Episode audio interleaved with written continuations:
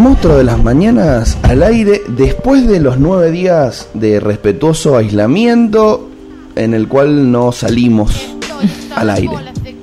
Ni a la calle. Ni a la calle. Porque no se podía. Hablo por mí. Yo salí muy poco. Lo justo y necesario. ¿Está bien? No sé. Es cada cuestión de cada uno. Cada une. Tengo mi permiso esencial. Con el cual solamente venía yo acá a la radio a manejar cosas para que no dejara de sonar la música online. Me parece muy bien. Tuve que arreglar la consola, pasaron cosas. Tenemos por ayer. Tenemos por ayer hoy. Hoy, con música en vivo. Que no logro entender qué pasa con esto de que no termina de. Seguimos con problemas de la, de la consola. de- después se puede normalizar, pero. Por ayer, técnico. Versión técnico. No, esto es solamente para escuchar, amigos. Son los auriculares. No tendría ningún sentido que fuese esto. Ah, no importa. Yo veo el, el ancho de banda en el que está grabando el Soundforge. Y eso no puede tener nada que ver con eso. No, porque ahí empieza a saturar. Bueno, me encanta la discusión técnica, op- operativa técnica. Es así acá, compartimos todo con los oyentes, que no se pierdan de ningún detalle. Sí. Inclusive los que no pueden entender y, y o ver y o entender. Claro, qué mala suerte, Pero ¿no? Tener los auriculares sin cable. Pero anulo el sonido exterior, digamos. No escucho ni el por ayer. No escucho ni el por ayer. Bueno, buen día. Voy a. No me gusta empezar a hablar sin que me saludes, pero tuve que dar el pie para poder salvar esta situación. Y no porque vos sos el conductor del programa. Soy muy respetuosa de, Ah, de los de, las- de las posiciones, claro, de, lo- de los roles. Em, yo sí me cuesta ser rupturista con esta cuestión em, de los medios. Así que sí, trato en la medida de lo posible de respetar el- los roles em, tradicionales del funcionamiento radial, por decirlo de alguna manera. Así que bueno, interrumpo, arranco y te saludo y te digo, buen día, Luan, ¿cómo estás? Hola Lula, buen día. Bien, muy bien, muy contento. Me alegro, va- Eh, ya no tengo ningún tipo de síntomas. vacunado. Ah. ¿cómo te fue con eso? Tuve un poco de fiebre 48 horas. Me dolía el cuerpo. ¿Pero cuándo te vacunaste? ¿El lunes? No, el- Me vacuné el domingo al mediodía. Ah, mira, desmentimos el mito de que no se vacuna los... No, los, no. los fines de semana no, pero los- yo creí que solo los sábados, pero ahora los domingos también. Sí, se vacuna, se vacuna, se vacuna. Bien, bien, bien. De lunes a lunes. ¿Y a qué hora te arrancaron los síntomas el domingo? Y al atardecer. Pasaste la noche medio, medio. Sí, eh, me salí a vacunar y me tomé un, un paracetamol. Bien, correcto. Porque cuando te vacunaste. Lo que hay que hacer. Cuando te vacunaste, dicen: Mira, si te sentís mal, cada 6 o cada 8 puedes tomar paracetamol. Si no, no tomes nada. Yo sabía que probablemente algo me pasara, entonces me tomé un paracetamol y lo cumplí cada 8 horas durante las 48 horas, durante dos días. Me ayudó bastante. Igual tuve no- noches, o sea, las dos noches de post vacuna, domingo a la noche y lunes a la noche. Estuve medio fiebrado, con dolor de cuerpo. Ahora solo me duele un poquitito el brazo donde me vacunaron. Como adormecido. Y el único problema que tengo es que cuando paso cerca de algo de metal me quedo pegado. el imán. Em, ¿Qué estás esputniqueado? Estoy espundiciado. Mira vos. Tuve mucha suerte. Fui y me senté en la mesita, miro, había un cartel pegado como, viste, cuando vas a votar. Sí. En vez de decir el número de la mesa, decía Sputnik-B. Otro. Ahí, ahí, ahí te doy el pie para que pongas play a la canción y desmientas todos los rumores de que te, te O sea, ¿esto es producto del chip, la canción que vamos a poner, o es producto de, La de tu ideología Con la, con la que abrimos. real? Claro. No, no, ya es real. Ah, bien. Hubo un ah, tiempo que fui. Claro, perdón. Milita- Eh, yo no escucho mil- la música. o sea, eso de que tengo los auriculares para frenar el ruido de fondo me, me recuerda que también no puedo escuchar la música a la que le estás poniendo play. Así que yo creí que le ibas a poner play ahora, esperando que suenen en mis auriculares, pero no. Claro. Claro.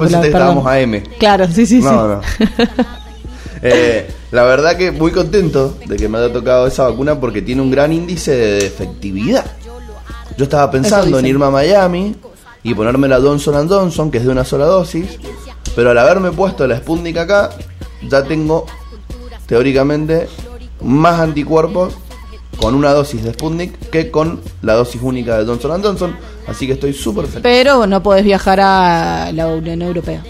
Y ahí yo justamente sí puedo, Bueno, porque soy comunitario. vos sí, pero digo, no El no hombre de los privilegios. Pero podrías, no, sí podés viajar igual, no es que no podés viajar con la vacuna, lo que no podés, lo que no te contabilizan es como en el pasaporte sanitario de ingresar sin ninguna restricción. Justo que tocaste este tema, ¿sabemos más o menos qué está pasando? ¿Por qué hay solamente 70 países que te dicen sí, si estás vacunado con Sputnik, vení, y otros tantos que todavía no? Pero el problema no es que no te digan venir, el problema es que lo único que te piden, tengo entendido, es que hagas igualmente la cuarentena y la mm, la cuarentena, digamos, los 14 días eh, como preventivos y no sé si alguna otra cosa más te pedían. Como si viajaras tipo antes de que existieran las vacunas a muchos lugares. Había países donde no se podía entrar, pero en otros que si te dejaban entrar, te dejaban entrar con PCR negativo y la cuarentena preventiva. Creo que en el caso de estar vacunado con Sputnik responde a lo mismo, me parece. El motivo, no lo sé, supongo, asumo que son motivos de corte más bien político, aunque no lo reproduzcan de esa manera. Pero no me llama la atención eh, que muchos de quienes acusan respecto de la ideología de las vacunas son lo que final son los que finalmente responden más a ese eh, a ese mensaje. Quiero decir por ejemplo eh, muchos dijeron que en realidad el gobierno no compraba o dicen que no compra no sé por ejemplo Pfizer o Johnson Johnson cosa que no es no es así pero fue lo que se intentó instalar diciendo que era porque el gobierno elegía o eh, compraba vacunas ideológicamente porque supuestamente tiene mayor afinidad con gobiernos como el ruso o el chino. Pero resulta ser que después la dirigente de Juntos por el Cambio, Elisa Carrió, sale diciendo en un video que ella está muy orgullosa de haberse vacunado con AstraZeneca porque no quería eh, la vacuna representativa de un gobierno como el de Vladimir Putin, etc. Entonces, al final, ¿quién, quién aporta o quién le pone la, la ideología a la decisión de una vacuna de la otra? Que No. nada, siempre es importante aclarar que todas sirven, todas funcionan, todas las que están aprobadas es porque realmente algunas pueden tener mayor efectividad para eh, prevenir eh, la gravedad, otras para el contagio, etcétera, pero no importa. O sea, es como son distintas marcas de un mismo producto, por decirlo así, que obviamente tienen componentes diferentes o hay no soy ingeniera en vacunas, desconozco en profundidad, pero sí por lo poco que he leído entiendo que se, se van como formulando de maneras diferentes o son distintos los recursos que se utilizan en algunas o en otras, pero todas llegan como al mismo fin. Hay algo que respetarle a Elisa Carrillo es que es completamente obsecuente con su locura. Porque Ah. es- ella fue y enjuició por envenenamiento. Envenenamiento. Envenenamiento. Por envenenamiento. eh, públicamente injurió al presidente de la nación. Y no son capaces nunca de retractarse. ¿Me entendés? No es como, che, no. Sorry. Pifié. No, es voy y me voy a vacunar con AstraZeneca y voy a seguir sosteniendo que tengo razón y que si no es veneno, igual algo malo hay. Es veneno ideológico.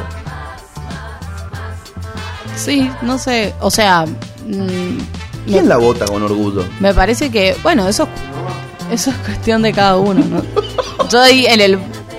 Hay cosas donde la- la- yo prefiero no meterme, pero quiero decir, cada uno tendrá su- sus diferentes razones. Lo que considero sí es que em, me llama un poco la atención ¿no? esta cuestión de la comparación, o decir, ay no, porque el gobierno ruso tiene, no sé, es dictatorial, que obviamente tiene, o sea, tiene un, su principal opositor preso, tiene un montón...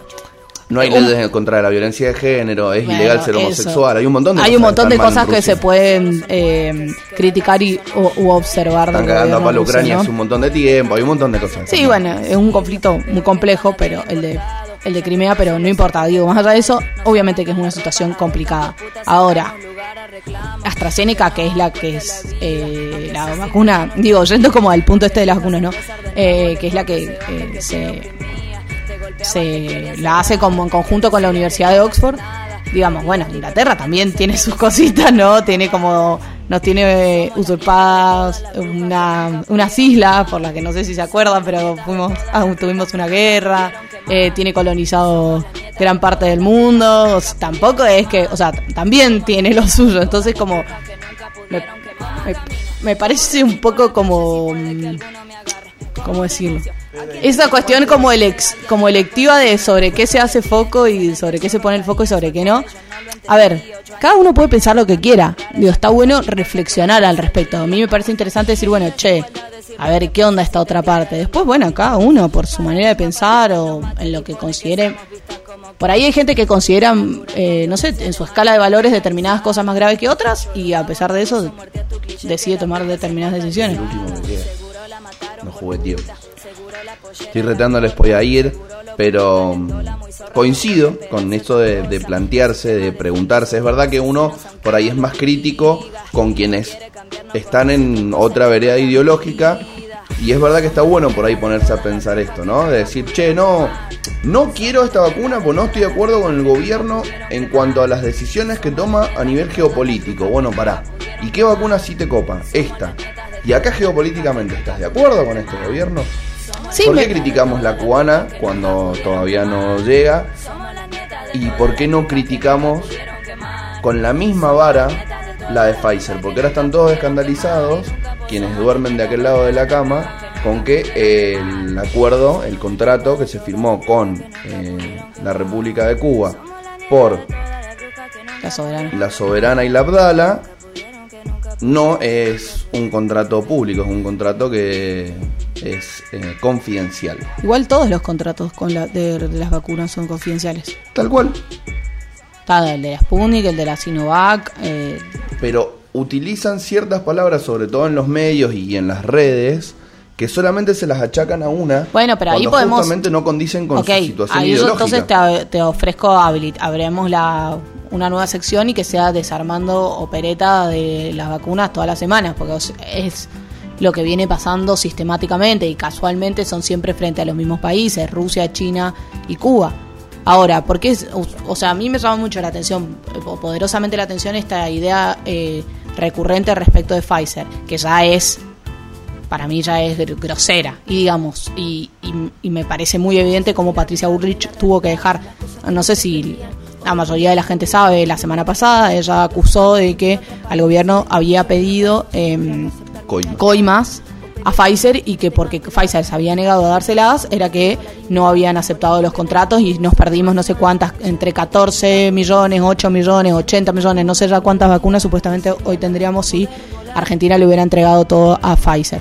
Pfizer, el mismo Pfizer, los directores de Pfizer tuvieron que salir a desmentir a Patricia Bullrich, a decir que jamás el gobierno argentino había pedido una, un, eh, una, una coima o una remesa de esas características. Bueno, Patricia Burrich hace una semana que está guardada en la casa. No sé si se dieron cuenta que de repente desapareció de los medios de comunicación. Más allá de un episodio con el cual yo estoy muy en desacuerdo que, sucedió el domingo. eh, de un medio de comunicación que hizo una especie de manifestación en su casa. Pero digo, eh, ya esta cuestión como tan es- es- específica con Pfizer, que para mí ya es muy burda de parte de cierto sector de la política, es eh, ¿qué, creen? ¿Que no hubo voluntad política de parte del gobierno de acordar con ese laboratorio por una cuestión ideológica? Primero y principal, que Pfizer se comprometió con un montón de países de Latinoamérica a otorgar un montón de vacunas que nunca, que, que todavía no lo cumple. De Está hecho, con Uruguay, con Chile con, y con Perú en principio. de hecho, si vos juntás el perdón. 100% de las vacunas de Pfizer que ha recibido Latinoamérica, no alcanzan a superar la cantidad de vacunas que ha recibido Argentina de Sputnik. Bueno, a- aparte, el problema fue que Estados Unidos, que es donde las, la sede central, donde tiene la sede central Pfizer, y donde tiene la mayoría de los suministros para poder exportar después esas vacunas, decidió y prohibió la exportación de vacunas hasta tanto no tuviera satisfecha su propia ciudadanía. O sea, esta cuestión de que Estados Unidos hoy vacuna a, eh, a mansalva en cualquier esquina, no es casualidad que la mayoría de los países no tengamos vacunas para poder responder a la demanda que, que necesitamos. Es una decisión política de un país como Estados Unidos, con las características que tiene, que también prohibió la exportación de insumos de eh, para poder producir vacunas en otros países, porque no todos los países pueden producir el vidrio del torrito de la vacuna, el eh, ¿cómo se llama? el principio activo que es lo que te, te inyectan, el aluminio, el, o sea, todo lo que implica la producción de una vacuna que no es solamente Sí, la permeabilidad de la tapa, Hay las condiciones de refrigeración. millones de cuestiones que, que se atraviesan. Entonces digo, muchacho, está bien, cada uno puede pensar lo que quiera, pensar lo que quiera del plan de vacunación argentino, pensar lo que quiera de la pandemia, de Carla Bisotti, del presidente, de Ginés García, de González García, lo que sea. Ahora, veamos toda la película. Miremos o sea, para mí siempre lo mejor es tratar de formar una opinión, una posición a partir de tener la mayor cantidad de información. Habrá quienes puedan decirme, bueno, igual a pesar de eso, ¿por qué se, no se firmó lo mismo? Ahora, bueno, ahora salió el de COVAX diciendo que Argentina había rechazado Pfizer, ahora la, ministra de Salud de, estaba dando una conferencia de prensa, creo en este momento o hasta hace un rato, eh, explicando que eso no había sido así. Mostraron el documento en el cual sí le pedían el contrato a COVAX, explicándole que si ellos no habían, tam- o sea, no explicándolo en, el- en ese comunicado, sino previamente o posteriormente, por qué eh, si ellos no habían llegado a un acuerdo en un contrato con, con Pfizer antes, ¿por qué lo harían a través del mecanismo COVAX? E igual deberían estar aceptando cláusulas que en la propia ley argentina, con una ley anterior, no, no, no acuerda en determinado, o sea, tiene cláusulas sobre las cuales no tiene permitido eh, negociar. Entonces, bueno, nada, evaluar, digamos, como toda, toda la situación. Es parte de este lobby eterno lo que pasa en, en- en algunas cositas que hemos ido tocando en este principio de programa que tienen que ver. O sea, es mantener a cierto sector informado, a los medios alimentados para poder seguir presionando al gobierno argentino, porque la carrera por las vacunas no solamente es una carrera científica, sino que también es una carrera a nivel poder y a nivel guerra económica prácticamente. O sea, que los, la Sputnik no sea bien recibida en la Unión Europea implica que si la Unión Europea acepta eso, hay muchos más estados a nivel mundial que van a preferir comprar una vacuna más barata como la Sputnik que salir a comprar AstraZeneca. Que salir a comprar otras vacunas que se producen o se están Sí, produciendo también en- es re en la Unión importante que- Entonces no pensemos solamente, ah, no, con la Sputnik no te dejan entrar a España porque eh, algo malo debe tener. No, flaco, hay un montón de situaciones detrás de sí, intereses que tienen que ver. Sí, sí, eh, lo importante para mí es esto, como, ¿no? Hacernos la pregunta y. Y también. eh, entender, bueno, sí, lo, lo que vos. Esto que vos decís de, de los intereses y, y, a- y sumar o adherir también la información de que la situación eh, vacunatoria en Europa es, buena y, y está creciendo y ellos también están entrando en el verano y todo lo que eso implica. Digo, recordemos nuestro diciembre, enero, febrero, sin vacunas, sin nada, esto era a la pepa. Pero mm, la, la o sea, tanto Pfizer como AstraZeneca en Europa están a punto de comerse y, eh, y COVAX también. Em, juicios, pero millonarios por el incumplimiento contractual que tienen respecto de la demanda y la y lo que han logrado poder ofrecer. Sumado también a la situación de India, que eso complicó un montón, porque es el principal país productor de vacunas y, y bueno, tuvieron una situación sanitaria muy límite que empeoró aún más la, el cuello de botella de producción y de poder eh, repartir ¿no? las vacunas que ya estaban siendo producidas. Así que bueno, nada, es una situación bastante compleja.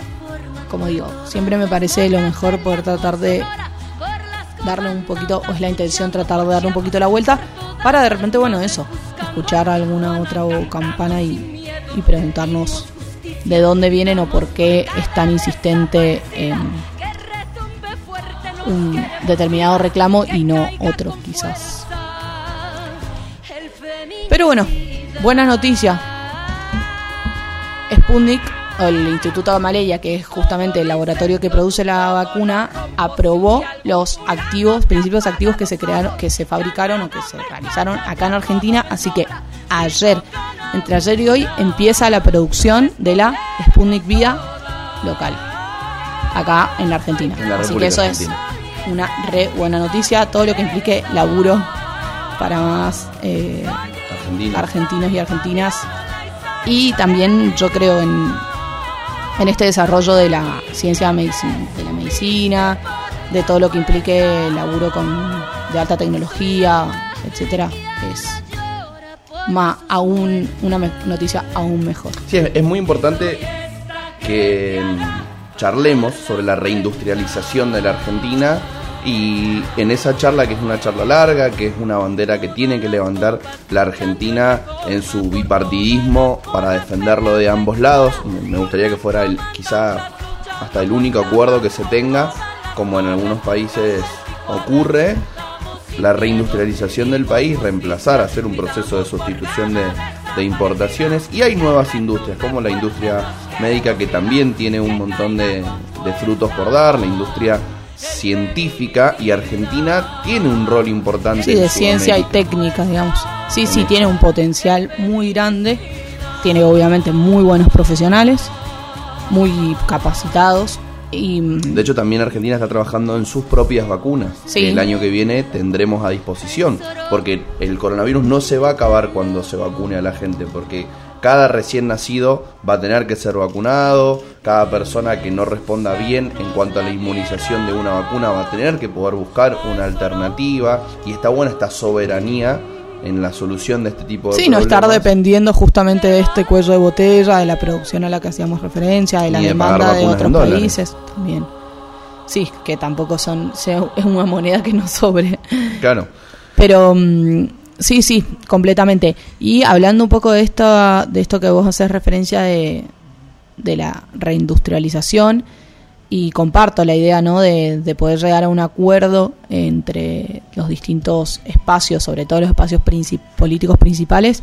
Creo que la situación que se está dando acá en Mendoza, o que se, se dio acá en Mendoza con el acuerdo entre el Estado Nacional y el Estado Provincial para poder capitalizar las acciones de la empresa IMSA, que pertenecía a Pues Carmona, es un gran ejemplo de, esto a lo que vamos a hacer referencia y que fue una decisión política y un acuerdo político entre el gobierno provincial de Rodi Suárez, que no es justamente peronista, y el gobierno de Alberto Fernández, de poder em, o de decidir no, no dejar quebrar una empresa multinacional o transnacional de la envergadura eh, de IMSA.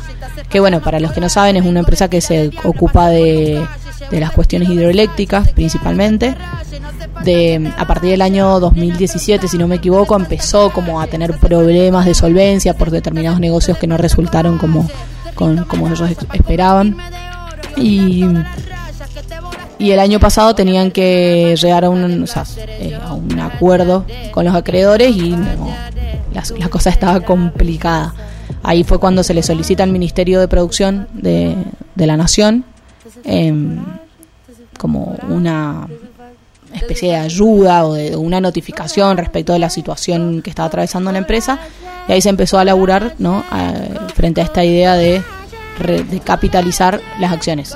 capitalizar implica todo un proceso, sobre todo jurídico y eh, financiero, un tanto complejo para explicar, que creo que no viene al caso necesariamente, pero hace referencia a que, bueno, ahora tanto el Estado provincial como el nacional van a tener en su poder eh, la, una silla o un porcentaje en la voluntad de poder tomar decisiones respecto del rumbo que va a tomar la empresa.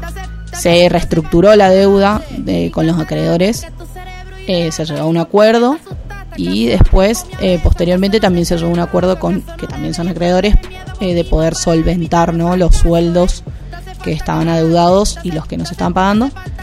Y finalmente esto es tema de esta semana porque eh, se efectivizó ¿no? ese ingreso de tanto del Estado provincial como nacional esta semana en la mesa o en el directorio ejecutivo de, Esto es de la impor- empresa. Es importante que lo charlemos y es importante que esté en, el, en, el- en la charla de café, en la charla de peluquería, en la charla de bar y en la charla de barrer la vereda inclusive de la ciudadanía en general, porque hubo un caso muy similar en la República Argentina que también estuvo presente el tema en todas esas charlas que se dan en el con lo cotidiano. en lo cotidiano, ¿no? En el día a día de la gente, que fue el caso Vicentín, ¿no? Vicentín era algo similar a esto de, che, bueno, hay una empresa que se está Sí, no pudriendo. una empresa, a ver, no por no es por desvalorizar, ¿no? Pero digo, no es una empresa cualquiera, son empresas que son líderes en lo Estamos hablando de la quinta cerealera más grande de la República Argentina. y, y con lo que eso implica y con la capacidad de exportación y la capacidad de, comerciar en el exterior y de entablar eh, contratos internacionales, de obtener créditos de bancos internacionales, financiamiento externo. Son un montón de características y, y- el volumen de, de, emplea- em, de capacidad em- de empleo que tienen que, que repercuten muy abruptamente en la economía, yo creo. Bueno, en el caso de IMSA, en la economía de Mendoza, en el caso de Vicentín, en la economía de Santa Fe, si mal no recuerdo, que de hecho, bueno, tuvo mucho que ver en posteriormente en Vos nombraste algo interesante de que el Estado Nacional, el Estado Provincial e inclusive IMSA se pusieron de acuerdo en, che, no, no podemos. Listo, lo resolvamos. resolvámoslo. sí. ¿Eh? Re sanjuanino, ¿no? Lo resolvamos. Con Vicentín justamente eso no pasó, porque además habían cosas mucho más complejas atrás como préstamos otorgados, créditos y demás. Que Sí, acciones, no, no- eh, no estaba bueno que salieran a la luz para quienes par- participaron de esa de ese negociado. Entonces, Sociedad al no haber voluntad de provincial, no haber voluntad privada. Sí, haber- sobre todo en ese caso creo que fue más una cuestión privada. Pero también mucho- creo que mucha ah, presión sobre el- los medios y Yo la, y creo la que acá hubo una, como bandera. acá hubo una inteligencia. Habría que evaluar también qué intereses se ponen en juego y la diferencia en eh, respecto de una cuestión muy relacionada con el campo frente a, eh, esta empresa eh, hidroeléctrica industrial que está muy relacionado con ese desarrollo de la ciencia y técnica que vos decías que creo que tiene mucha capacidad para explorar también ese espacio y bueno evaluar no no sé no sé la competencia y creo que hay que por ahí hay muchos factores que uno desconoce en el funcionamiento o en el en el campo no en el que se maneja una empresa u otra que no que no son no son los mismos pero también creo que hubo un- una inteligencia respecto del gobierno en lo discursivo de poder comprender cómo hacia dónde y cómo se estaba dirigiendo esa situación y por ejemplo esta idea de, de todo el tiempo eh, decidir hablar de capitalización en lugar de hablar de estatización, cuando al fin y al cabo el, el Estado argentino o sea, obtuvo un 60% de las acciones. Es muchísimo de la voluntad. Y el Estado provincial un 21, 20 21,8, 22. Digamos. Para empresas de esa envergadura No, es, eh, o sea, pasa a ser una empresa, no, no, no- me acuerdo, no, no estoy segura exactamente ahora de la definición jurídica, perdón, fa- fallo yo ahí, pero no sé si entra a ser una mix, empresa mixta o, bueno, pero sí tiene una participación mayoritaria estatal. De hecho, es, es importante destacar esto porque en la mayoría de este tipo de empresas, cuando no tienen eh, problemas financieros, no se deja que haya un holding que tenga esta cantidad de porcentaje de acciones porque es quien toma las decisiones Uy. en, en- en- en las mesas chicas.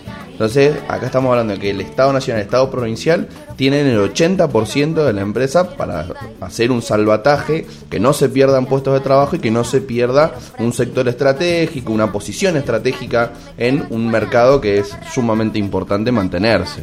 Sí. Así que es algo realmente para, para destacar, para celebrar. Ojalá que se hagan bien las cosas en el Sí, ojalá, coincido. Me parece también muy destacable lo que hacías hincapié al principio de la capacidad de, de llegar a acuerdos, ¿no? Como también eso demuestra que a pesar de que se pueden agarrar y matar en la televisión, eh, cuando hay que salir de Twitter y hay que gobernar, eh, efectivamente existe la capacidad y la posibilidad de diálogo, al menos de un sector de, de, de, algunos sectores de ambos de ambos lados, ¿no? Que bueno, esos yo, yo interpreto, creo que casualmente siempre son los que realmente tienen que tomar decisiones y no los que fácilmente pueden solamente gritar y, y no se tienen que ir a acostar a- eh, pensando en las decisiones que, que toman respecto de la gente, ¿no? Al menos hoy, hoy, hoy en día. La verdad que IMSA es algo interesante para seguirlo de cerca, insisto, es algo que tiene que, mantenerse activo, despierto, o infórmense sobre lo que no les dicen que se informen, ¿no? Sobre lo que no toma lugar en las primeras planas de, de los diarios. Es un caso similar al de Vicentín. ¿Por qué con Vicentín pasó esto y con IMSA no? Analicémoslo, em- empecemos a tener este pensamiento crítico. Yo estoy muy de un lado, ya saben cómo pienso, en qué creo, no hace falta que piensen como yo, pero sí está bueno que se cuestionen ciertas cosas. Y antes de levantar hashtags todos somos IMSA, o todos somos Vicentino, todos somos el campo, ¿quiénes incluyen ese todos? ¿A quiénes estamos defendiendo? ¿Por qué? ¿Cuál es el verdadero enfrentamiento? ¿Vienen personas y las cambian por autos? ¿En los aviones que en realidad traen vacunas? Si tu mamá tiene un implante de caer y le ponen la Sputnik, ¿va a estar dando vueltas como un trompo? Son preguntas que hay que realizarse. ¿Qué? Perdón, loco, es que me, quiero tener un segmento cosas que escucho en las marchas. O sea, me gustaría tener ese segmento en este programa. ¿Iría a las marchas a, a- a estas cosas? Ay, yo no, mientras haya pandemia no iría en las marchas. A todas, iría a todas. A todas. Oh, Barbijo y... No, no haría ninguna pregunta. Ah, sos como hablar. Lautaro Me- Meislin. Me gustaría el de ir con C5N. barbijo, máscara. Si querés me pongo un traje de apicultor directamente. Pero les- me gusta darle micrófono para escuchar ciertas cosas. Me divierte muchísimo, boludo. La otra vuelta vi unos viejitos que iban en un auto muy tiernos. No, nosotros nos bajamos del auto, distanciamiento social, vinimos acá, pues damos solamente tocamos la bocina. Luego estamos muy en contra de lo que está pasando con la vacunación. ¿De qué? De que no, de que no, de que no están vacunando. ¿Y ustedes están vacunados? Sí. ¿Los dos? Sí. ¿Con una dosis? No con las dos. Dirigido por Arthur Conan Doyle. Eh, Y siguieron manejando. Me divierte mucho lo que pasa en las marchas. Como que la gente por ahí no se da cuenta ni de lo que dice hasta que lo dice en voz alta. Sí, no se da cuenta de lo que piensas, digamos. De hecho, me gustó mucho eso que hizo durante un tiempo Twitter, que debería volverlo a hacer, de, che, ¿en serio querés publicar esto? ¿En serio querés retuitear esto?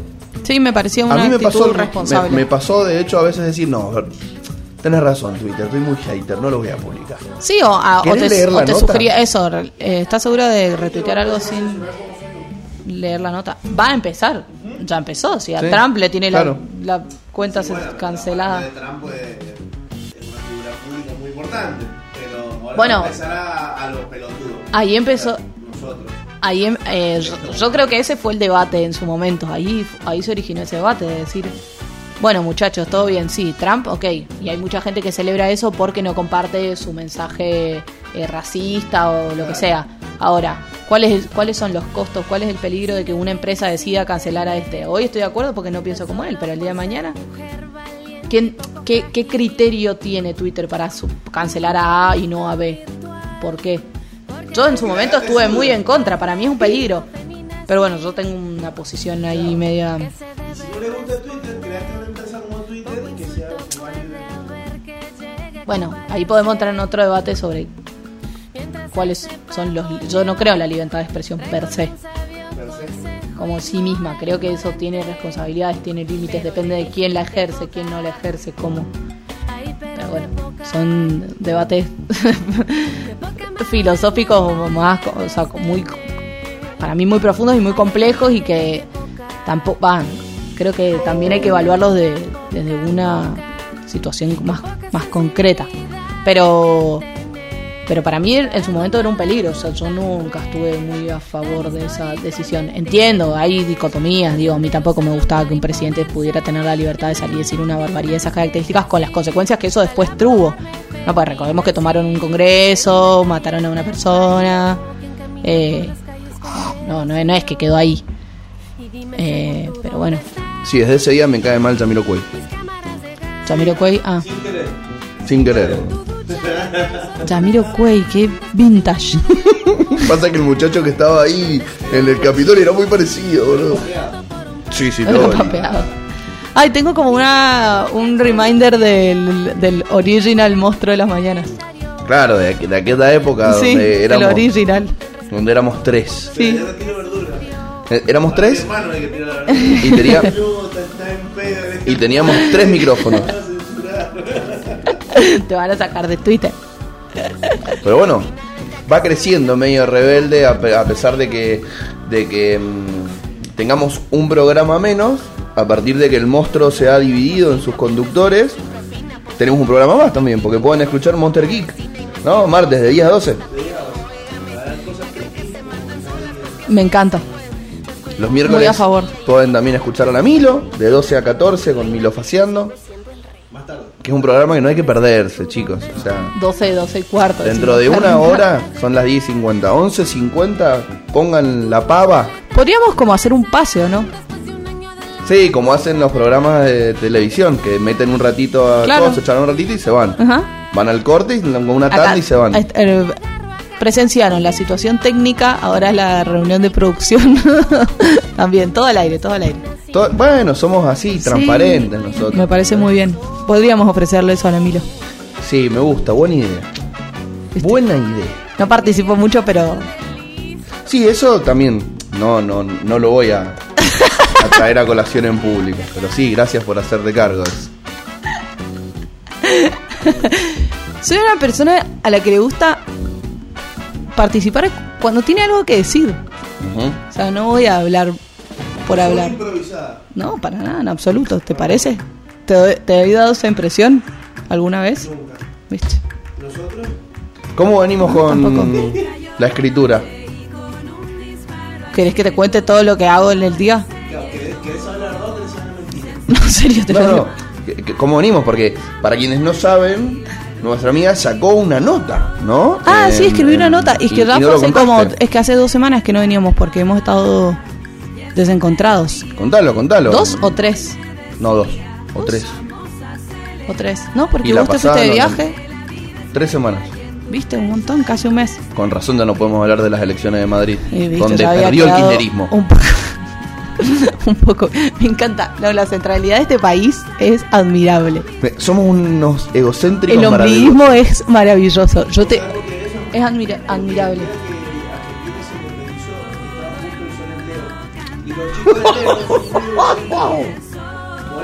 Tenemos el ascendente en Vos Leo. sabés que hay gente que igual cree eso.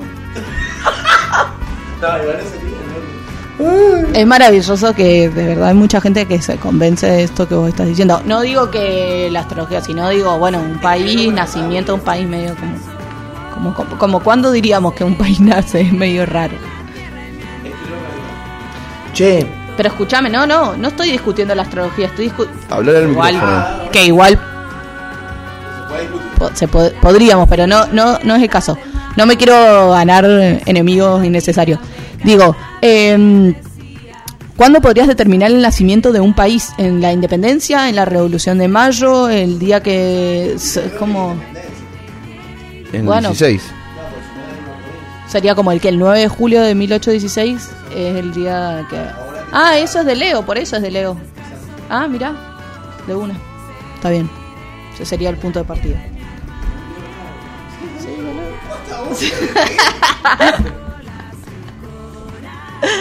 Uy. No, no, no es de Leo, es cáncer, 9 de julio. Sí, es cáncer. Porque Leo es después. ¿Viste? Faltaste como astrólogo. Vas a tener que ir a estudiar. Pero bueno, en fin. Eh, a mí me sorprende muchísimo eso. Siempre, es mi batalla diaria. No, no, no, no, esa esa ya la doy por perdida. Eh, no, de esto de, de cómo los argentinos se creen que todo pasa solamente acá y que el resto del universo es maravilloso o catastrófico. Tranqui, tranqui. Y que todos los países, en todos los países sucede algo en referencia a la Argentina, como si fuéramos tan importantes, ojalá. Nos quisieran tanto. O no tuvieron tan en cuenta, pero no. Pues no. Ah, podemos hablar de la ¿Cuántas Copa América. tienen? No, pero es que quiero hablar de algo realmente importante. Sí, pará, pará. Te hice una pregunta. ¿Puedes contar a la gente ¿Qué? que escribiste una nota y dónde pueden ir a leerla? Ah, perdón, sí, escribí una nota, mi querida audiencia, eh, de, mm, que se llama Será Justicia en eh, Fantasmas de lo Nuevo, se llama, es un blog que anteriormente se llamaba Revista Random, ahora se llama Revista Fantasmas de lo Nuevo, porque hubo un problemita ahí con la inscripción del nombre, entonces tuvieron que transformar la... el- el- no sé cómo se dice, el nombre de la revista, el nombre es... Sí, el nombre del dominio. Bien, el domi- bueno, tuvieron un problema de dominio y entonces a partir de eso tuvieron que, eso se, dominio. revista random Fantasmas de lo Nuevo, se les cayó el dominio, entonces tuvieron que, la rebautizaron Fantasmas de lo No Nuevo. lo pudieron renovar, se lo chetearon. Exacto. No me digas. Entonces, la, el- bueno, y la nota se llama Será Justicia y cuenta un poco, comenta un poco eh, ra- em, sobre las propuestas que tienen los colectivos feministas cuando hablan de la reforma judicial eh, feminista. Que, em, ¿Qué pedimos los colectivos cuando hablamos de esto? ¿Cuál es la situación de las mujeres en, en relación al acceso a la justicia? ¿Cuál es la, la la- la relación de las mujeres en el ejercicio o la participación dentro del Poder Judicial? La cantidad de presupuesto que se dispone eh, para eh, poder eh, cumplir con las leyes ¿no? que solicitan la paridad de género, la instrucción en- con perspectiva de género, etcétera y cómo hay distintas cosas que en las que la justicia o decisiones de la justicia que repercuten en nuestra vida que por ahí uno no los tiene tan presentes hasta que alguien lo, lo señala. Y me parece muy interesante que lo hayas traído a colación y que comentes respecto de esta nota y la vuelvo a recomendar porque mañana 3 de junio hay una nueva marcha convocada por el colectivo Ni Una Menos, ¿no? Para pedir el, el, freno o que dejen de matarnos a las mujeres por el hecho de ser mujeres. Es la marcha principal, o sea, es una marcha que han, han tomado los colectivos, que es el reclamo principal más allá de, o, o de, de la lucha contra los femicidios, que es históricamente el bastión principal por el cual se gesta la marcha del 2-3 de junio del, eh, convocada por Ni Una Menos. El- la, bandera principal este año va a ser justamente pedir por una reforma judicial feminista. Hasta el año pasado era siempre muy simbólica en la lucha contra o, a favor o pidiendo la, ley de aborto legal seguro y gratuito. Va a ser nuestra primera marcha con esa bandera conquistada. Ahora vamos por eh, esta reforma judicial feminista que es fundamental para poder eh, tratar de, fi- de, de finalizar o disminuir al menos no la eh, la situación de los femicidios en la Argentina. Y a raíz Si de eso tienen ganas de saber por qué es necesario una justicia con perspectiva de género, pueden ir a ver el caso de Mar del Plata, que mm, fue realmente burdo y es algo que lamentablemente pasa. Así que Sí, principalmente cuando hablamos de la, del caso de, Lucía Pérez, decís vos. Sí, ese caso es eh, un caso testigo, primero por el, el- en, la- en una primera instancia por el funcionamiento desastroso de la justicia y la resolución desastrosa que tuvo la justicia, obviamente muy ausente la perspectiva de género, en, eh, más bien te diría lo contrario, eh, a la hora de tomar decisiones. Hacemos un repaso breve, pero era una chica de 16 años de Mar de Plata que eh, se ausentó del colegio, la buscaron, resultó ser que había ingresado a la guardia de un hospital eh, y murió ahí en el momento por un ataque cardíaco, consecuencia de un empalamiento, en una situación realmente muy... eh, eh, muy horrible de, de describir. Em, se, finalmente se, se pudo, se conoció que ella se había ido con unas personas que vendían droga eh, y en parte la justificación que dio la justicia era que esta era una chica con determinadas características, no sé si es más, de tipo extrovertida o, que no, es, no es trascendental sobre qué decide hacer ella con su vida o no, ninguna mujer, a ninguna persona en, en particular, ninguna mujer que decida hacer lo que quiera tiene por qué eh, terminar muerta. Y la justificación que dio la, eh, la justicia era esto, ¿no? Como si le habían ofrecido, eh, le habían comprado, no sé si era un- una leche chocolatada o algo para merendar o no sé qué, había demostrado cierta relación de amistad, entonces no había sido una violación, sino que ella había mostrado cierto consentimiento, bueno, como si el consentimiento no tuviera que revalidarse constantemente, eh, entre otras cosas. Y bueno, finalmente la casación de la provincia de Buenos Aires, que es la, la instancia más eh, importante en materia penal previo a la, llegar a la corte, revisa el fallo, lo anula, ahora se va a iniciar un nuevo juicio, pero está muy bueno ese fallo de la casación en el cual hace mucho hincapié en la ausencia de perspectiva de género que hubo en el fallo anterior y encima eh, describe eh, ciertas cuestiones que se deben tener en cuenta o que deben tener en cuenta los jueces a la hora de evaluar eh, los casos con perspectiva de género. Hace referencia a los fallos a los perdón tratados de derechos humanos eh, de la lucha contra la, la violencia de género etcétera. Así que si a alguien le interesa mucho el tema es un caso testigo que está buenísimo eh, para tener en cuenta. Ahora cuando hablamos de reforma judicial feminista algo en lo que hacemos muchísimo hincapié es en que la mayoría de los casos que derivan en femicidios, previamente las mujeres tuvieron, eh, denunciaron, o sea, se acercaron al Estado de alguna manera, haciendo eh, conocer la situación eh, que estaban atravesando y fue la inactividad o la inacción de la justicia o la mala acción de la justicia o la lenta o la tardía la que eh, provocó ese desenlace fatídico. Entonces es muy importante y sobre lo que queremos trabajar es decir, bueno, es justamente demostrar esto, son cuestiones que se pueden evitar, se pueden evitar. Entonces, bueno, ¿qué laburo hay que hacer? Las leyes ya están, ahora falta ponerlas en práctica. ¿Y a quién le corresponde ponerlas en práctica? Al Poder Judicial, a los fiscales y a los jueces, en principio, también a la policía, que es el primer eslabón al que la mujer tiene con el que la mujer tiene contacto en general a la hora de, de hacer una denuncia. Entonces, muchachos, muchachas, hay que ponernos las pilas porque la situación es grave. Justamente eh, ayer, el- perdón, el lunes, eh, salió el informe de la Corte Suprema que, eh, que tiene una oficina de la mujer en la que realiza un informe anual eh, en, el que, en el que hizo hincapié diciendo que en el 2020, con la situación de la pandemia, el encierro, etcétera, se cometió un femicidio cada 35 horas en la Argentina. 251 víctimas directas y al menos 36 vinti- eh, víctimas vinculadas. Cuando hablamos de víctimas vinculadas son justamente eh, pueden ser hijos que quedan sin su madre o también eh, mujeres, por ejemplo, eh, que viven con su madre y el hombre va a violentarla a la casa y la madre la defiende, entonces la mata a la madre en lugar de matar a la víctima o a ambas. eh. Y eh, Colaterales. de acuerdo a este informe, el 84% de los casos de, la- eh, de los casos la víctima conis- conocía al perpetrador del femicidio, o sea, 84%, y en el 59% de los casos se trataba de una pareja o una expareja, y en el 48% de los femicidios, eh, por ciento de los femicidios se trató de convivientes. Entonces, son situaciones en las que se tiene que trabajar a largo plazo, lógico, ¿no? Con una cuestión cultural, de educación, emocional, etcétera, que eso es mucho más complejo porque implica Sí. desarraigar costumbres muy profundas. Hasta, hasta es importante darle una asistencia económica a este tipo de problemas. Yo me acuerdo cuando fue la toma de Guernica, eh, testimonios de muchas de las mujeres que estaban en Guernica ocupando con, con sus pequeños hijos sus pequeñas hijas, que era la única solución que habían encontrado para escapar de situaciones de violencia intrafamiliar. Lógico, sí, absolutamente.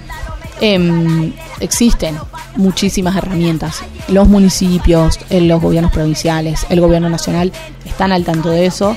Existen eh, programas de distintas características, de empleo, de, de, de refugios, de asistencia económica, alimenticia, eh, alimentaria, para, tanto para los niños, niñas y adolescentes como para las madres o las víctimas de violencia de género, porque bueno, una característica también en general de la violencia es eh, esto, la violencia económica, que la mujer no pueda desarrollar autonomía económica porque es una manera mucho más eh, fácil y práctica de poder retenerla a la víctima.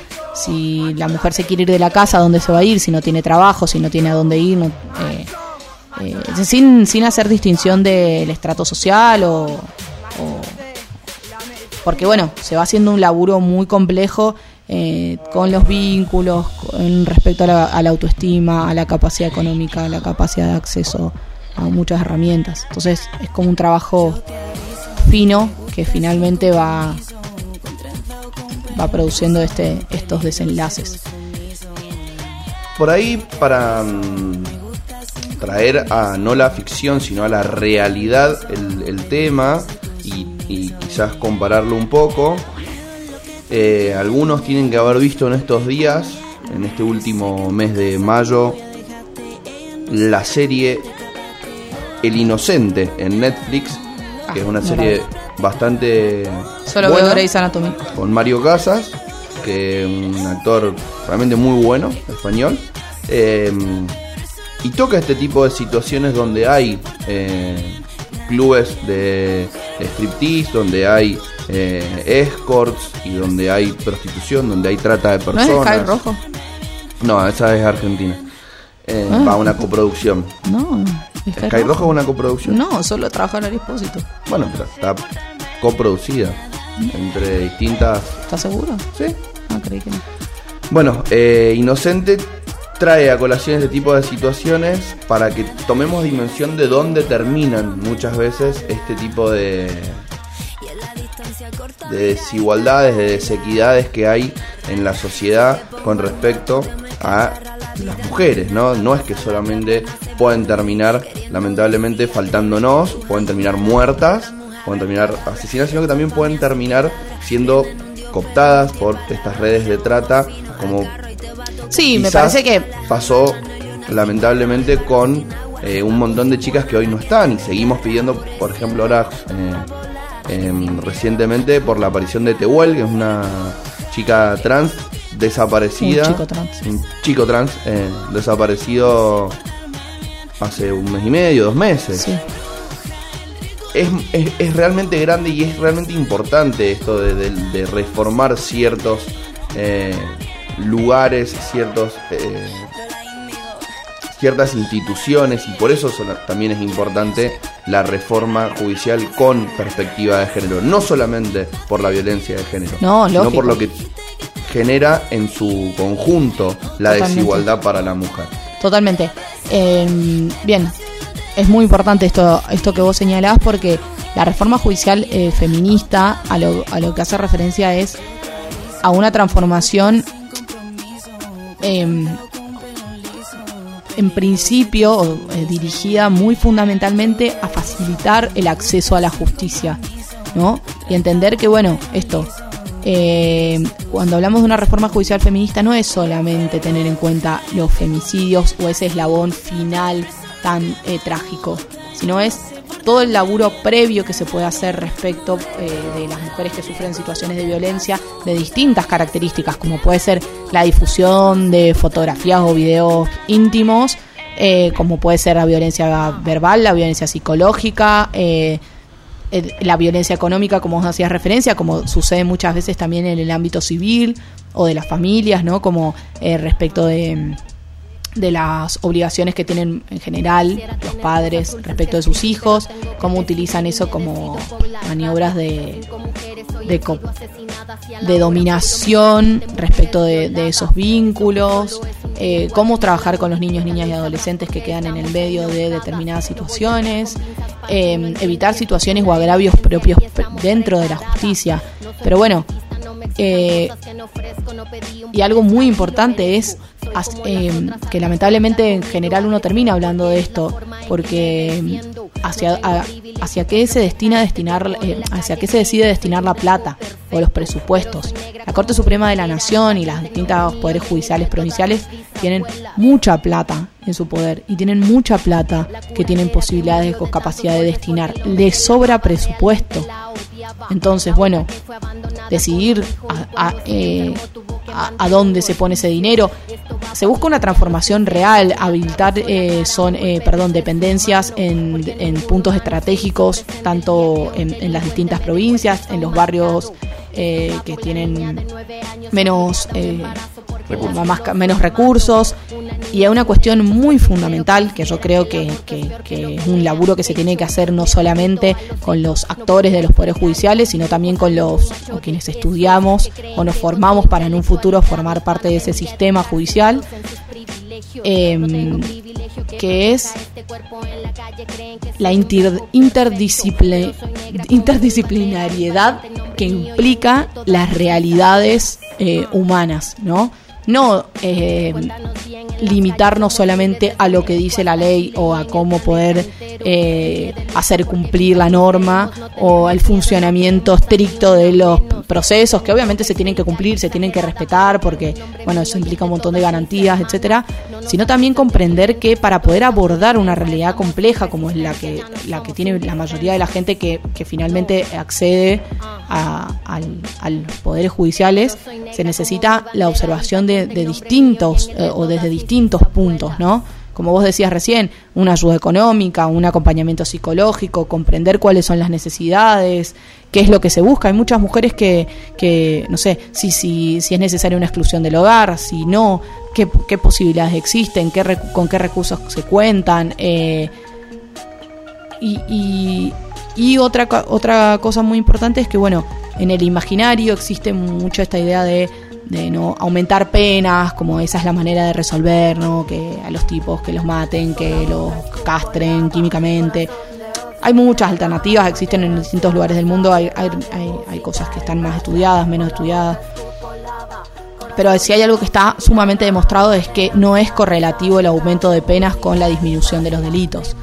Eh, todo lo contrario.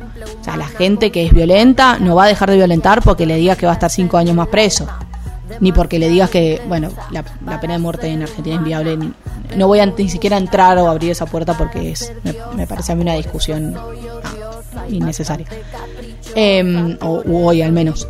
Pero, pero comprender que, que esto, em, que existen muchas herramientas, que no es tan simple como aumentar penas, que existen muchas herramientas sobre las cuales se puede abordar eh, con las, a las víctimas como, como a los tanto como a los victimarios en los casos de violencia de género y no.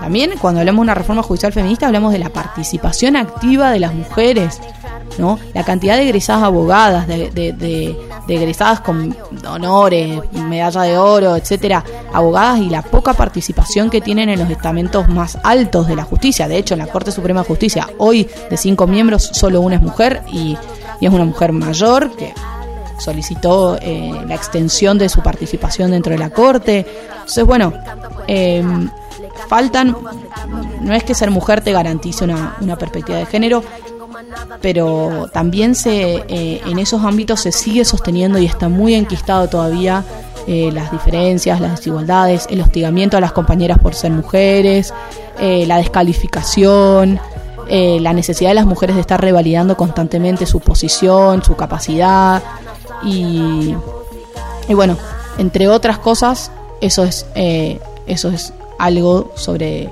lo que se reclama y se pone hincapié mañana y, y el resto de los colectivos vienen luchando eh, hace un tiempito ya. Así que bueno, esperemos que en algún momento veamos, son procesos, es largo, hay que conversarlo, hay que discutirlo, hay muchas cosas que se pueden ajustar y revisar, pero pero es una- un campo sobre el, sobre, el, sobre el cual hay mucho que, que elaborar, creo yo. Son, a ver, son temas recurrentes y no es por insistencia, sino por necesidades. Importante estar atento a que siempre se puede mejorar cada cosa. En este caso, buscamos mejorar un ámbito y una institución para acercarla más a un sector de la sociedad. Sí, que a, la a la necesita. sociedad. Yo creo que, que lamentablemente la justicia eh, demuestra cada vez más la incapacidad que tiene de responder a las necesidades de la gente, de la sociedad en general.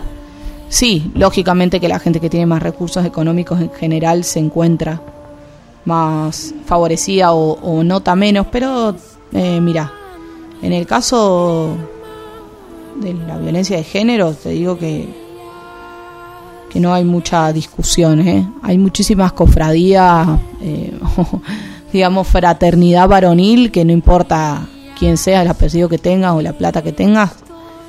Eh, hay veces que las cuestiones culturales, va, creo yo, sociales, están tan enquistadas que, que también hacen, me, eh, hacen mella, digamos, ahí. Así que bueno. Sí, cuando uno por ahí escucha ciertas eh, palabras, frases o nada, cuestiones que se transforman en eslogan, uno por ahí no se da cuenta, mucha gente hasta inclusive se, se, enoja y, y rabea, ¿no? Pero el famoso patriarcado, ¿no? A mí me pasó una situación hace un tiempo atrás de nada, un, un- un X, no es un amigo, no es un conocido, un X, que trabaja en cierto lugar, el, al cual yo voy casi todos los días, lo veo con cara triste, ¿no? Le digo, ¿qué te pasó? Nada, me tiro una denuncia. ¿Quién? Nada, mi novia, está re loca. Porque dice que, que- le pego, así que no sé qué. ¿Qué pensó el gordo Luan en ese momento? Oh, pobrecito. Es más bueno este pibe. Esto es patriarcado. Eh, hizo un juicio de valor porque yo lo conocía, me parece un pibe bueno y no analicé la situación, no tuve perspectiva de género en mi pensamiento.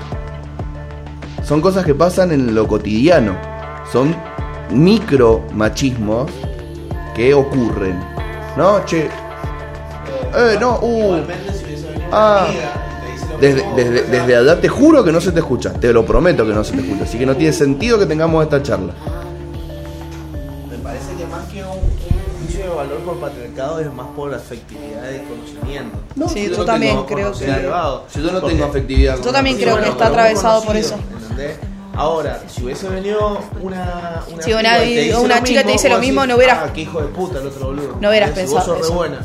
Pensaría lo mismo, pero al revés. Ahora, en ese caso creo que también está más atravesado por lo afectivo que por lo... Ahora, si vos no conocés, pero posta, no lo conocés, y vos decís, ah, tiene cara de bueno, es distinto. O sea, vos ves una noticia, vos decís, a este vago lo denunciaron mortal, ah, pero tiene cara de bueno. Juan D'Arte, lo denunciaron por violín, ay, pero si es Eso sí es un juicio de valor por patriarcado. ¿Entendés? Lo banco, ¿eh? Ahora, un chabón al que vos por lo menos has charlado dos o tres veces, que lo ves seguido, y es distinto el juicio que vos haces con esa persona. ¿Entendés? No te digo que sea nuestra relación, ¿entendés? pero es otra cosa. Yo comparto eso, que él, que él te hizo ese paralelismo con que hubieras hecho vos si la, si la situación inversa. Si la chica te hubiera contado, che, mira, mi pareja me, me pega o lo que sea, y vos hubieras dicho como, "Mm, no, me parece que esta está media loca, ahí sí te digo, ahí sí estás haciendo un, eh, una apreciación eh, machirula, por decir, machista, o muy atravesada por el género. Pero en este caso particular yo creo que a vos te, o sea, que tu costado fue más por lo afectivo o por el... Nada, uno tiene gente, yo, la gente, vos vas al almacén todos los días al mismo lugar y generás un, vínculo, tal vez no es tu amigo, no sabes de su vida privada, pero... Sí, yo creo que en ese caso particular, sí, estoy con, coincido con el negro, que, que no, no necesariamente fue eso. Pero, pero hay muchos casos o otros casos en los que sí. O no sé, de mismo casos de amigos, cosas que hacen tus amigos que por ahí en el momento no, no te detenés a pensar en... O, o no, no pensar, porque por ahí muchos varones yo creo que piensan, lo que hacen es no lo dicen o no lo transmiten. No dice como, che, hermano, mira, me parece que acá la estás pifiando. Y ahí es donde creo que se requiere también ese rol más activo por parte de, los varones, de intervenir en, en cosas más chiquitas, ¿no? Cuando uno dice un comentario despectivo o algo así, decir como, che, mirá, es una boludez, pero mejor no referirte así a, a una chica o a una persona, en principio, pero particularmente una chica. El famoso no es por ahí, Ujú. rey. Sí, como tranqui. Va, depende del contexto, ¿no? O la situación que estamos diciendo. Pero yo creo que, te digo, tampoco sin necesidad de ir al choque. Hay, hay situaciones, pero hay, hay eh, digo es un proceso, estamos todos aprendiendo, nadie tiene la verdad de la milanesa. Si tenemos alguna amiga, algún amigo que, que sabemos que sabe más de esos temas o que estamos metidos, que entiende mejor, che, mirá, estoy en esto, me hizo ruido esto, ¿qué hago? ¿Qué te parece? ¿Voy por acá? ¿Voy por acá? Preguntar, cuestionarse, es, es siempre para mí lo, lo más sano. Te saco de. Yo tengo un tema, tema. desde hoy que quiero hablar. Lo importante, o sea, lo importante. Está enojada, eh, está enojada, está enojada. Se enojó. Lo importante. Nadie te cortó los temas. ¿Qué opinamos de la Gunda? ¿De Todo quién? lo que pasó ayer en Masterchef. No veo. ¿De Masterchef, qué habla el país hoy? Es- Espero que no de Masterchef. ¿Cómo que no? No, que hable de cosas más importantes. No, no entendés nada. Así nunca vamos a despegar, querido. ¿Quién es Gunda? Claudia Fontana. Claudia. Sí. ¿Quién es? ¿Quién es? Sí, la conocés si te lo muestro. ¿Pero que es actriz? Sí, es actriz.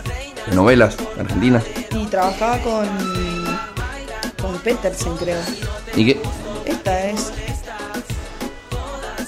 Ah, la que cocinan, que mm, salía en el gourmet.com. Sí, esa. Está. Bueno, ayer les hicieron hacer una. eh, ¿Cómo se llama? Imaginate Banoffee. que yo quería hablar de un tema nada que ver. ¿Vos ves Masterchef? Ay, no, no, no, no lo puedo creer. Con la Milo podés hablarlo.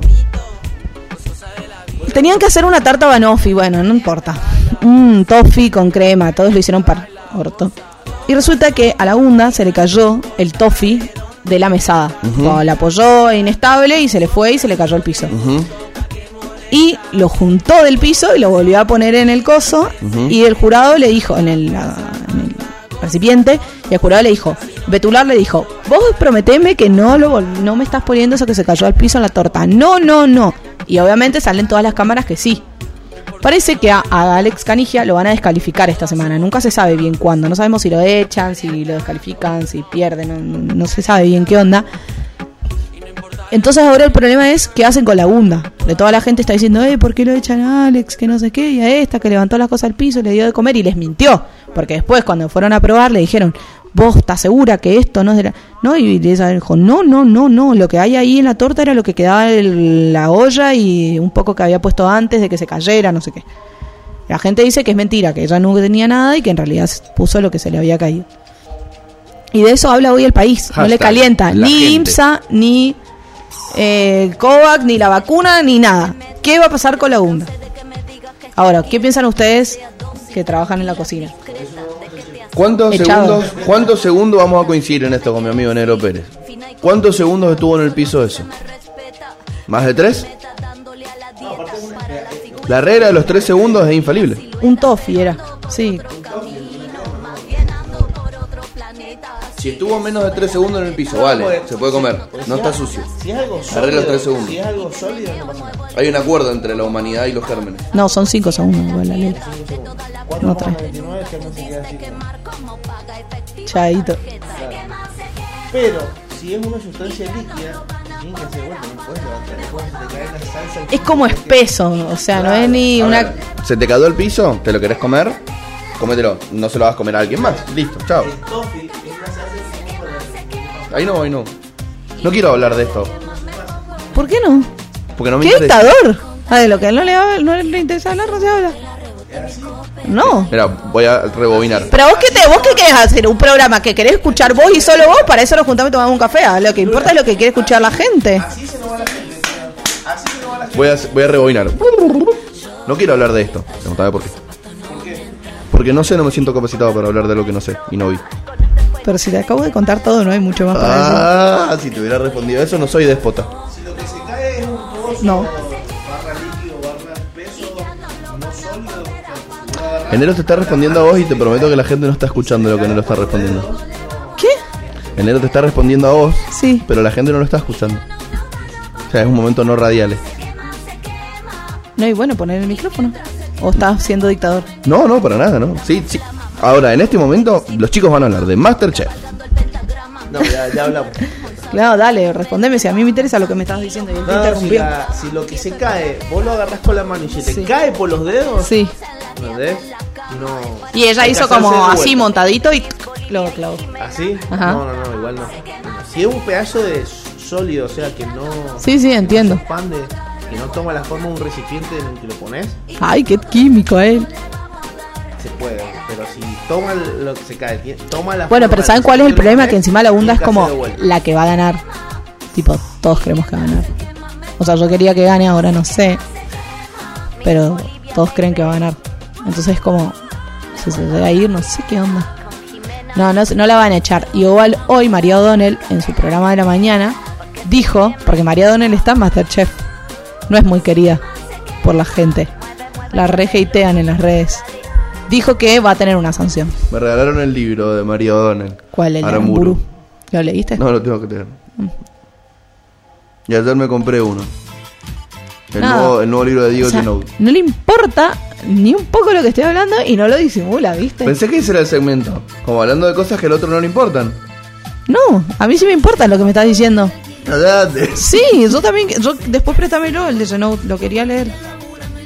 En serio, te lo digo. Bueno, ¿qué quieres que te regale para tu cumpleaños?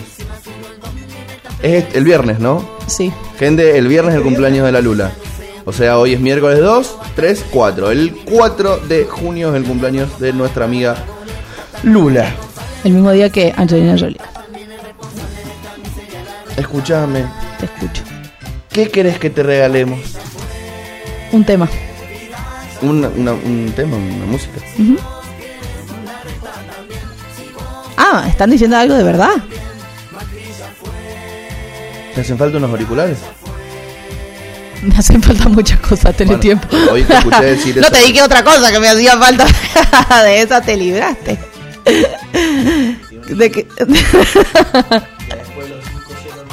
No, claro, no, claro. Dije, ¿de qué, ¿de qué era? Claro, no, no, no. Porque tú estabas diciendo que quería un celular. Claro, y no. Y, y un, un good celular. Claro, no cualquier celular. Está bien, sí, sí. Eh, no, no sé, soy re... mm, No, no, no me recuesta pedir cosas eh, de materiales.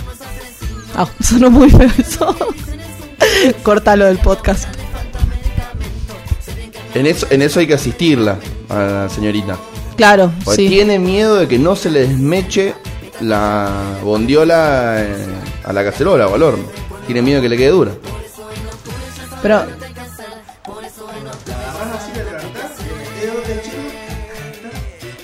antes de meterla al horno o antes de cerrarla. ¿Por qué?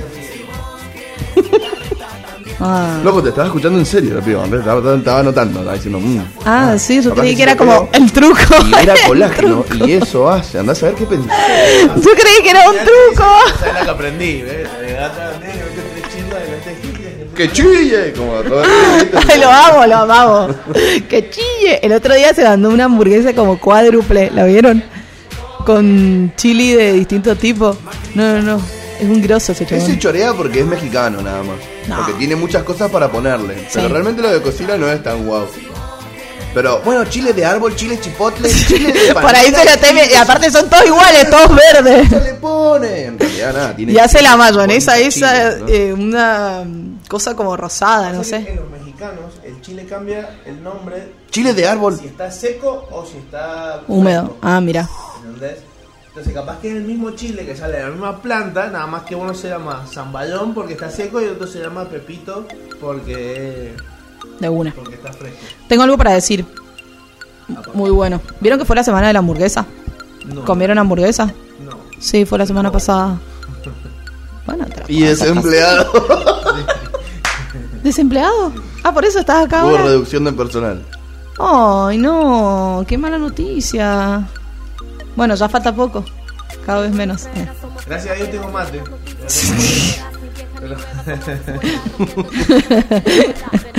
Bueno, ay, no, no. Regalemos el árbol negro. Te cedo mi regalo de cumpleaños negro. Qué está bueno. mal. Está bien, sí, sí. Estamos bien los 33. Che, hay un tema que no. Bueno, quiero decir lo de hamburguesa. Ah, dale. Top 3 de las mejores hamburguesas. ¿Lo discutimos la otra vez cuando hicimos los top 3 o no? Top 3 de las mejores hamburguesas acá Sí. en Mendoza. Vos dijiste Jack House. Te la peleo. Las Burgan son riquísimas, pero tremendas. Ahora, para- metí para- chivo Burgan. Para. Compré tres Burgan este fin de semana. O sea, el sábado y el domingo. Hermano, una ahí mm, Para mí está en top 3, Burgan. muy ricas. Jack House y McDonald's. Háblalo un poquitín más lejos. ¿Cómo? Pará, pará, pará. ¿Vos escuchaste el que se coló en ese top 3? No califica. No, está bien, no califica, tenés razón. No califica. Es como McDonald's, aparte. Claro, comida rápida no califica. ¿Cómo no califica? Eh, multinacional de comida rápida no califica. O sea, no puede ir, a ver, en el top 3 ni KFC, ni Burger King. No, para mí sí podría, pero lo único que McDonald's, la hamburguesa de McDonald's tiene un gusto de hamburguesa de McDonald's. Que compitan entre ellas, O sea, no puede. Ah, esa es otra opción. Sí. no contra hamburguesas de verdad. Bien, es buena. Adhiero. Burgan para mí está top 3. Memphis No he probado Memphis. también son de ¿Y las de delivery. Burger, Burger Café las han probado? También eso tiene que estar en el top 3. ¿Las probaste? Sí. ¿Son ricas? Sí. Ah, yo no las he probado. Jack House lamentablemente se ha quedado en el tiempo, pero puede, puede, puede estar en un honorífico top 5 porque Bien. fueron pioneros Hace en, mucho que en no eso, como. ¿no? De lo- y de los pocos que quedan, porque en su momento a mí me gustaban mucho las de Bowie, Bowie cerró. Y el Botedón sigue teniendo buenas hamburguesas. No las he probado. Lo bueno de la hamburguesa No, en su momento estaba Burger y la de la otra, la que estaba en la Aristides y Martínez de Rosa. ¿Burger y te gustaba? No, no, nunca me gustó. Y no, y la otra, esta que te- mi barrio. Esas fueron las primeras. Ah, buenas, mi barrio también. No, mi. mejores hamburguesas de la historia A ver. Más cerca. Más cerca. Fueron las del Jackson. Lo único que voy a decir. Ay, no, las de comida. No, a mí si no tienen pan de Tenías papa, 14, de- no entran. Eran las felices. No, no, existía tenía el pan- 14. no existía el pan de Ese papa. Era, era para valiente. pero si Era no, para valiente. todo lo que sucedía en ese antro era para valiste. Antro. Había gente bien. Sí, gente bien, obvio, sí, yo tenía amigas em- empleadas, menores, empleadas. Digo que sí que tenía 14. El Ah, chabón no. tiraba nombre y todo. Loco. No me acuerdo. Vos eras, eras cómplice. Era un antro eso, sí. O sea, los empleados trabajaban fuer- eh, incapacitados. Cualquier cosa que pasaba. No tenían facultad, las, sus facultades mentales al 100. Te hago una pregunta. Em, Que ¿cómo- entienda el que quiera. ¿Cómo hago yo ahora para volver? Tendríamos que poner un tema, algo, ya, está, ya se perdió. Ya no te que- puedo preguntar por Palestina, por ejemplo. No, se perdió. Perú. No, se Tampoco, perdió. tampoco. No, lo único de Perú que podemos decir es que hay elecciones el domingo, segunda vuelta, entre la hija de Fujimori, la Keiko Fujimori, no sé si la han visto. ¿Vieron cuando salió todo ese hashtag de enchota y todo eso? ¿Se acuerdan? Hace un par de semanas. Del debate en Chota. hay un lugar que se llama Chota en Perú. En Perú hay un lugar que se llama ahí, Enchota y boludo. van a debatir ahí, entonces como tipo te invito a debatir en Chota y todos los argentinos boludos ¡Oh! ¿Entendés? Buenísimo. y de muchos días hablando de eso. Bueno, cosas de- que pasan en Twitter. Ah, se puede ser una sección, cosas que pasan en Twitter. Sí, y el domingo pasado tuvieron otro debate, creo que en Lima, si no me equivoco. Y este domingo es la elección entre Keiko Fujimori, que es la hija de Fujimori, que fue un presidente muy polémico. No, polémico no, un, eh, no, un dictador que gobernó en Perú durante los años 90. Eh, asesino, bueno, much- muchos otros eh, adjetivos calificativos negativos. De hecho, hicieron Y, una eh, Pedro castración Castillo. química masiva con un montón Química de no, mujeres ojalá, química, ni siquiera. en Quirúrgica. o- o- eh, ocultos en como supuestos controles, chequeos, sin su consentimiento. No, eh, un gobierno de muchísimas violaciones de derechos humanos, violaciones a los de, eh, dere- y no lo Y en una de sus propuestas no lo es expresa. indultarlo. El padre está está preso. Bueno, No. sí, que tiene que ser No. el padre. Eh, de hecho, hasta eso de última estaría bueno. decir, che, no, eh, lo voy a perdonar porque es mi papá. No, es lo voy a perdonar porque pienso como él. Eso está mal. De última, lo otro, bueno, no lo podemos juzgar porque quiera su papá. No, lo que sí, Sí. lo podemos jugar es que ejerza su, su poder político a partir de lo emocional. Sí, O sea, como yo soy juez no y está tan mal. Es como, che, bueno, me- votenme a mí. Después yo más o menos voy a hacer esto y cualquier otra cosa que se me vaya ocurriendo durante cuatro años. ¿Están de acuerdo? Votenme. ¿No están de acuerdo? No me voten. Sí, más o menos pasa eso.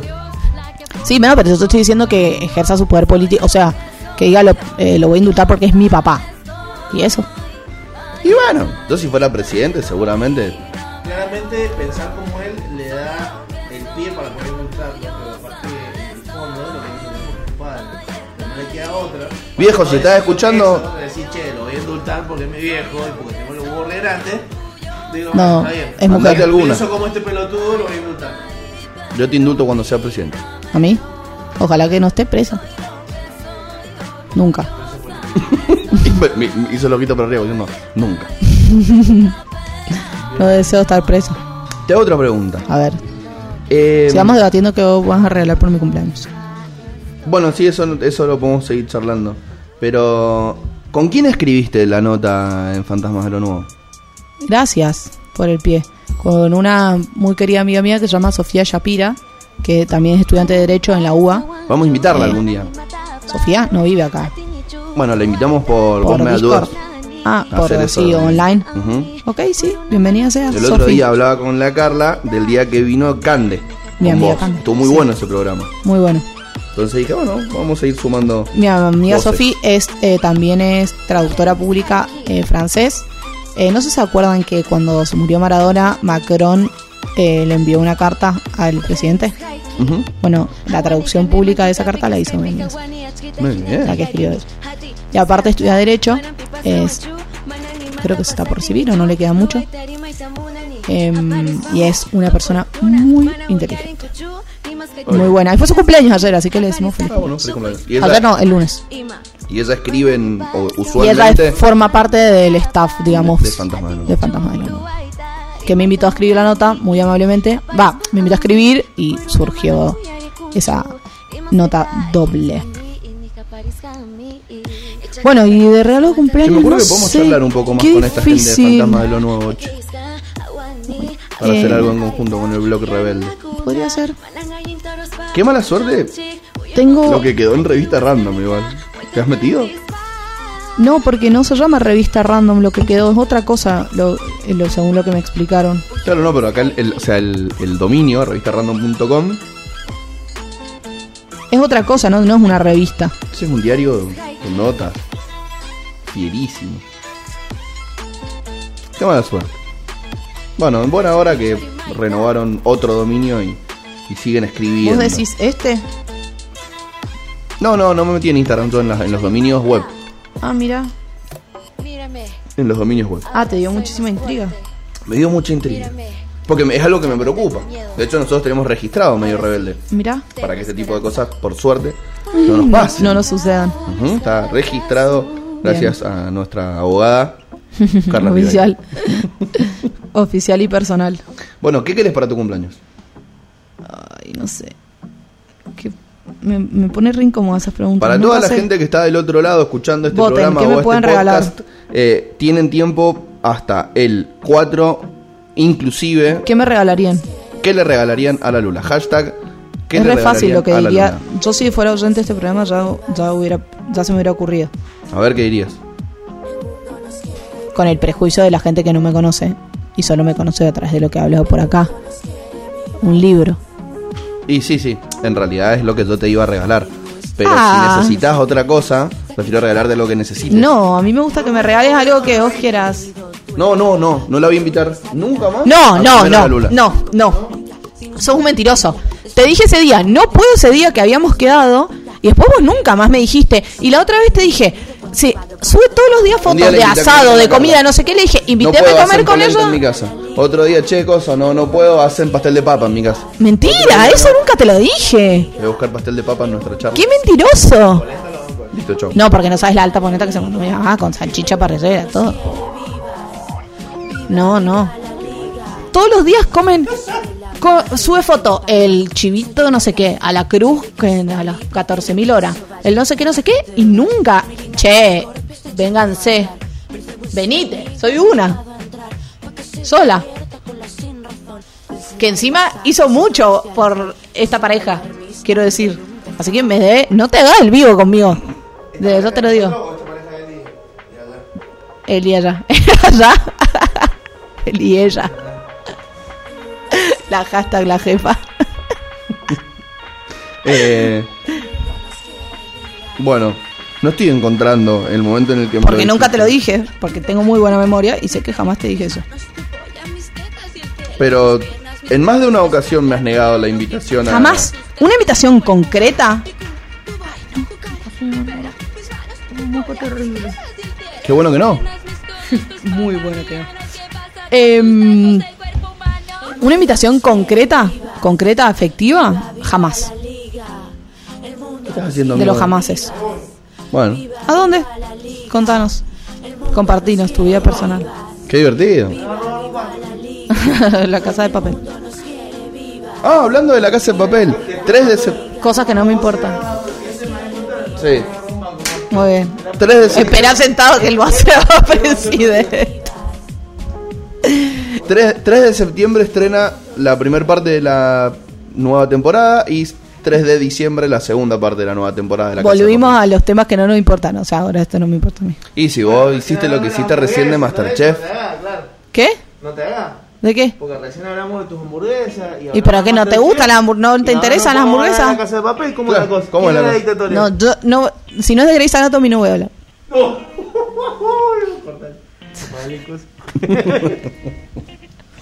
Bueno, pará. No me siento capacitada.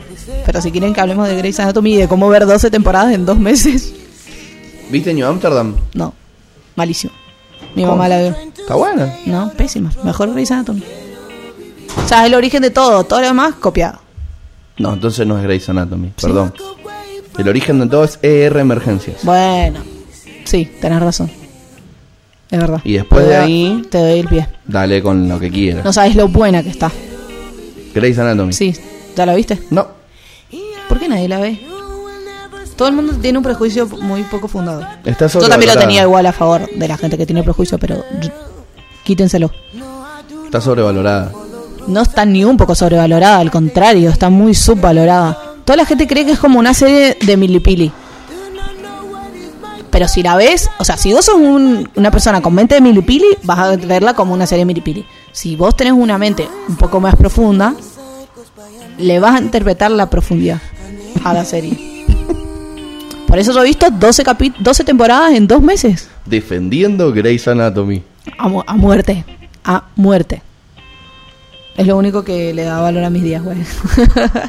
¿Has visto en dos meses? Sí, ¿Cuántas estoy temporadas? enferma. 12. Pero no podés. Se nota que mi novio se fue a vivir a Se, otro se- país. se nota que nada, se fue a México. Punto número uno. Y punto número dos. Yo no te creo que no, No. tengas tiempo para hacer. Aprobé una materia. ejercicio. ¿Por qué no Aprobé una materia y, en- y bueno, y otras cosas. ¿Cuántos capítulos diarios? No tengo la cuenta.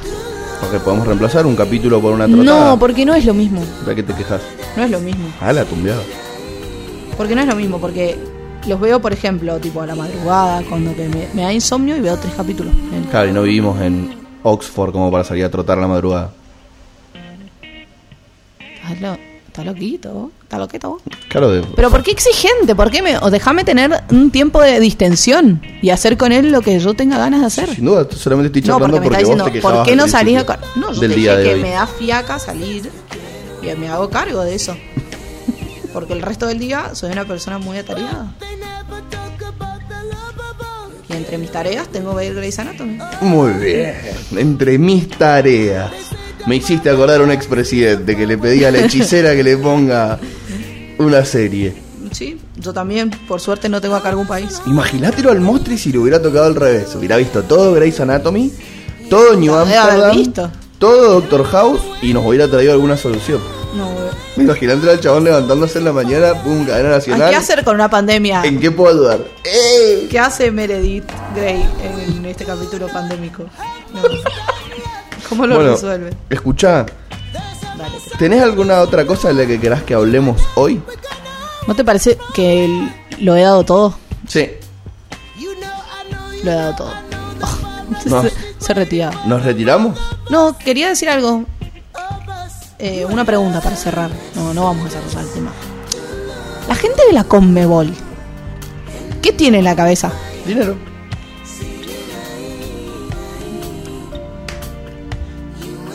No hay más. Me dejaste sin palabras. El micrófono. Sin más. Ajá. Fútbol a cualquier precio. Fútbol a cualquier costo. Y así sin más. Che, ¿por qué en Argentina no se puede hacer la Copa América? No, porque hay 35.000 contagios. Ah, bueno, vamos a poner manados de sede. Bueno, dale. Y a seguir el campeonato local. Eso es catastrófico. Bueno, igual, igual eso no depende de Conmebol, ¿eh? No, pero torneo depende de ellos. Si ellos eligen un país en el cual se va a seguir el campeonato local. El torneo local acá termina el viernes y no va a tener. Mañana juega Argentina. Me enteré hoy. Contra Chile. Mañana que es jueves. El viernes juega Racing Colón. Ay, no lo, me lo voy a perder. Qué lástima. Y ya se sortió la Copa Libertadores. Eso no me importa. ¿Te chupó un huevo? Lo hubieras escuchado a Porque mi equipo ayer. no juega. Qué ¿Hace feo. cuánto no juegan una Copa Qué Libertadores? fea esa risa horrible. ¿Han jugado alguna Copa Libertadores? Sí, lo han. Se enojaba. Escuchá. Sí, eh, me voy a enojar. Escuchá. Eh, La gente ya sabe qué equipo soy. ¿No sabés, Domínguez, ayer la que se mandó? Orgulloso, somos la única asociación civil privada del mundo que compró vacunas para cuidar al fútbol. Para cuidarse el bolsillo. Cualquiera, vos. Aparte, los, las compraron las vacunas. Desconozco. Sé ¿Qué? que le ofrecieron a varios equipos argentinos vacunarse. Muchos Hashtag que no. esenciales. Por ejemplo, River dijo no. Hashtag esenciales. Ahora, yo me pregunto, los equipos, por ejemplo, el Barcelona, no puede decir como, che, si Messi va a Brasil, no vuelve a mi equipo. Bueno, obviamente que al Barcelona no le conviene, pero te quiero decir, como, mm, como ellos también influencian en ese sentido. Bueno, sí. Influir, perdón. De hecho, le pasó a Ángel Di María.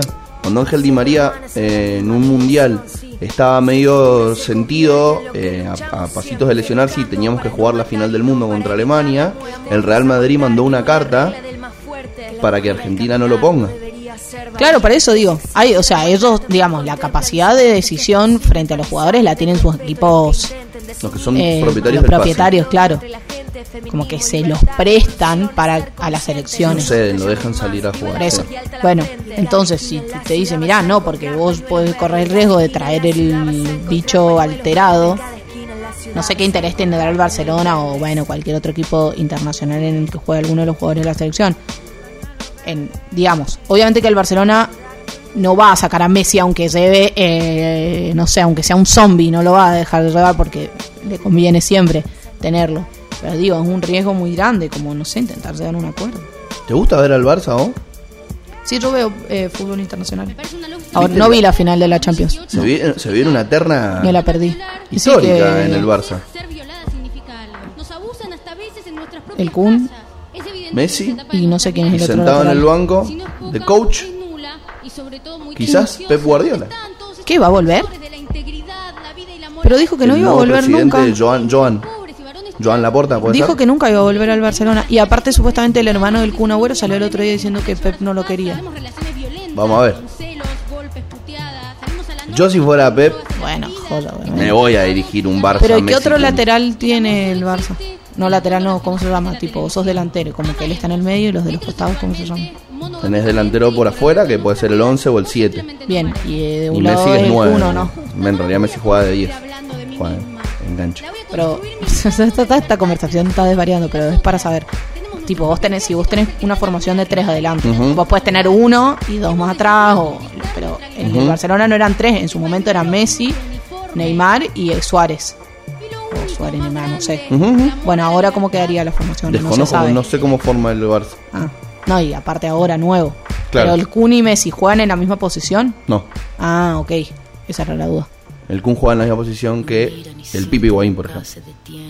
Pero no sé de qué El juega. Tevez, El Tevez, que el Tevez. el ejemplo. jugador del pueblo. El jugador del pueblo. Sí, que no, Que parece- no solamente pateó un penal afuera, sino que además no pagó su impuesto. no se lo van a dejar de decir nunca, por suerte.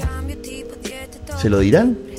La gente sí. ¿Se lo achacarán en el barrio? Sí. ¿Le dirán, ya no sos igual, ya no sos igual? Como Carlos, que se vendió al barrio de Lanús, ¿Qué, Carlos?